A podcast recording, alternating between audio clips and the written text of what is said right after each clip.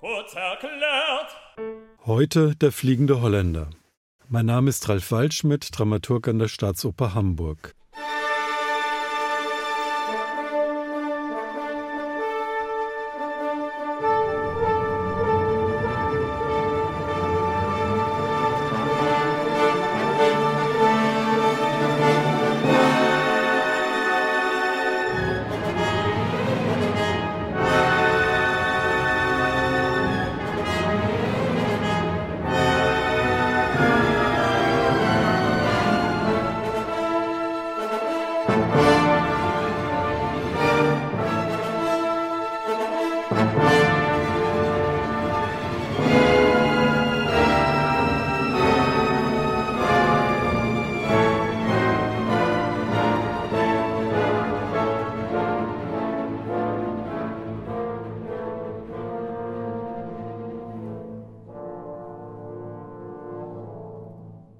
Es geht stürmisch zu, vom ersten Ton an.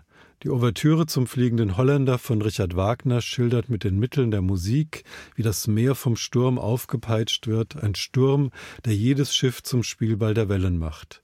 Doch ein Schiff ist dagegen gefeit, das Schiff des fliegenden Holländers. Er ist dazu verdammt, auf ewig die Meere zu befahren, es sei denn, die treue Liebe einer Frau erlöst ihn von diesem Fluch.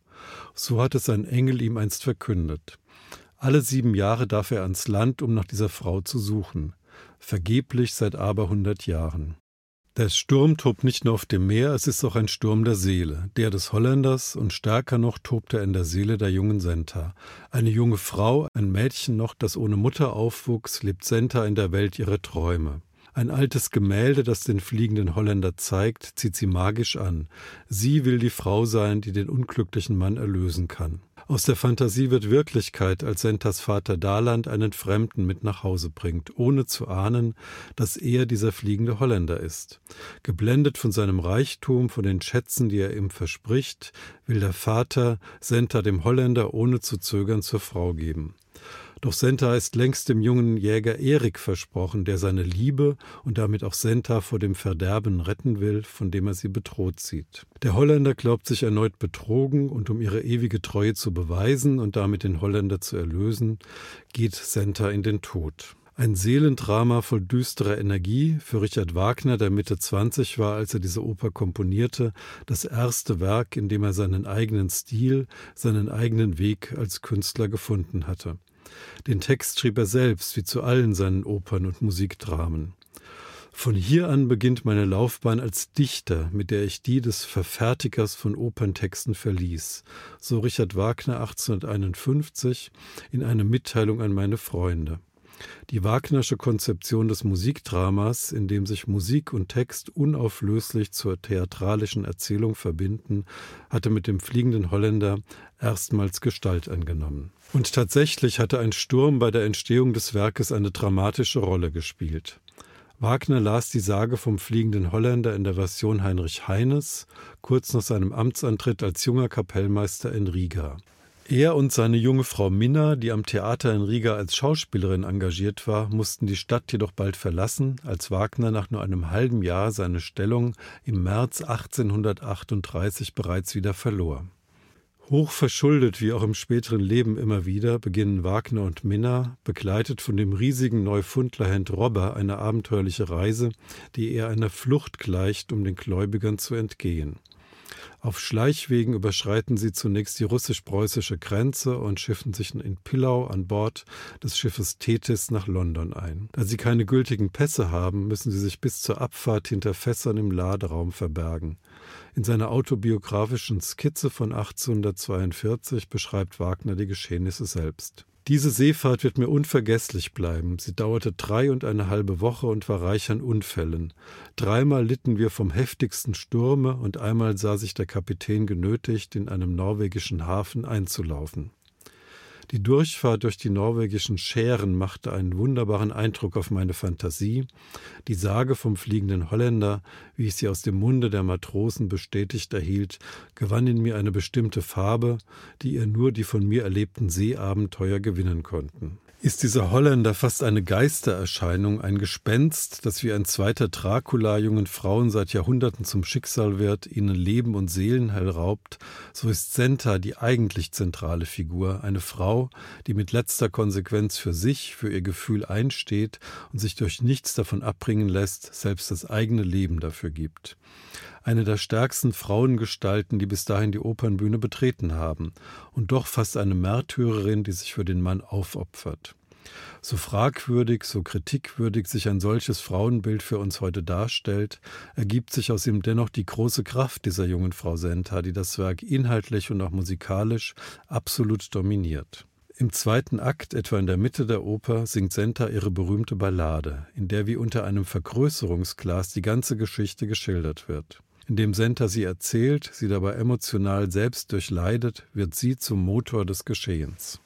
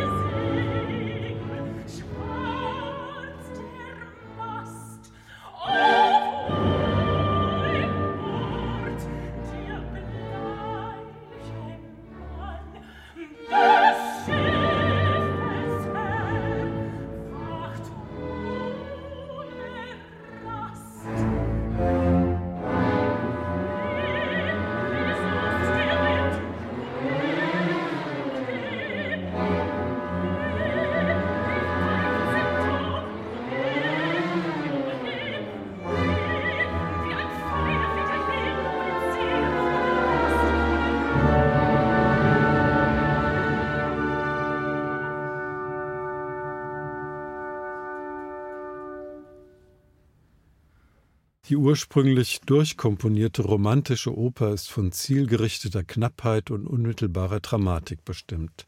Lapidarer und direkter sollte Wagner in seinen späteren Werken nie mehr eine Geschichte erzählen.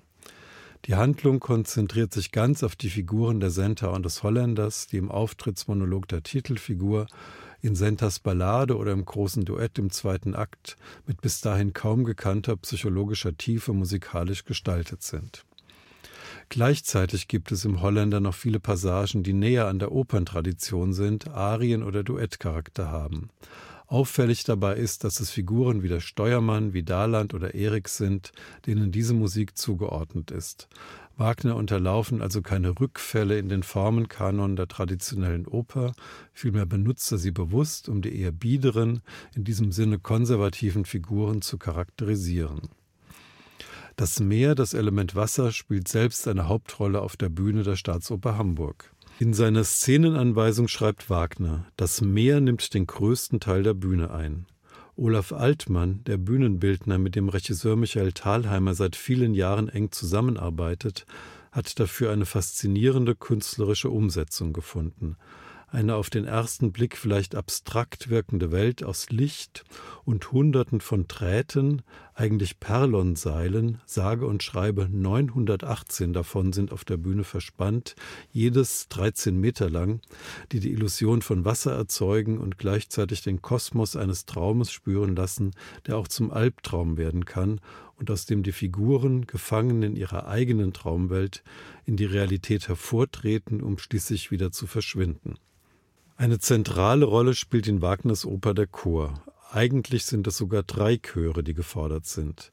Der Chor der norwegischen Matrosen, also der Mannschaft von Sentas Vater Daland, der Chor der Mädchen und Frauen, unter denen Senta aufwächst und unter denen sie sich fremd und unverstanden fühlt, und schließlich der gespensterhafte Chor der Mannschaft des fliegenden Holländers, jene Seeleute also, die gemeinsam mit ihm verdammt sind, seit Jahrhunderten die Meere zu befahren und nur mit ihrem Kapitän gemeinsam erlöst werden können. Im dritten Akt kommt es zu einem faszinierenden, hochdramatischen musikalischen Kampf der beiden Männerchöre. Die Norweger machen sich über die schweigsamen, in ihrem Schiff verborgenen Holländer lustig, bis diese mit ihrem geisterhaften, immer stärker und unheimlicher werdenden Gesang schließlich die Norweger in die Flucht schlagen. In der aktuellen Produktion der Staatsoper agieren beide Chöre live auf der Bühne, während der Chor der Holländer sonst oft nur vom Band eingespielt wird. Für die Premierenserie konnte der Herrenchor der ukrainischen Nationaloper Kiew gewonnen werden, durch den diese spektakuläre szenisch-musikalische Umsetzung möglich wurde. Wie